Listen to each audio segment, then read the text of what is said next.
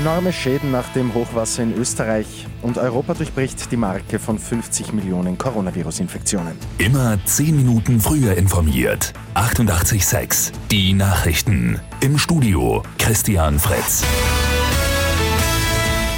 Die Aufräumarbeiten nach den heftigen Unwettern in Teilen Österreichs laufen auf Hochtouren. Und jetzt werden auch erst die massiven Schäden entdeckt, die die Fluten angerichtet haben. Allein in der Landwirtschaft belaufen sich die Hochwasserschäden laut Hagelversicherung auf rund 5 Millionen Euro. 5000 Hektar Agrarflächen sind beschädigt oder sogar ganz zerstört worden. Die Coronavirus-Zahlen in Europa steigen weiter an. Eine Zählung von Reuters zufolge hat Europa als erste Region weltweit die 50 Millionen Marke an Infektionen durchbrochen. Etwa alle acht Tage kommen eine Million Neuinfektionen dazu. Seit Beginn der Pandemie gibt es fast 1,3 Millionen Todesfälle. Europa ist besonders stark von der Pandemie betroffen. 27 Prozent der weltweiten Ansteckungen und 31 Prozent der Todesfälle fallen auf Europa zurück. Wir bleiben bei Corona. Bei den Salzburger Festspielen gilt jetzt wieder eine FFP2-Maskenpflicht.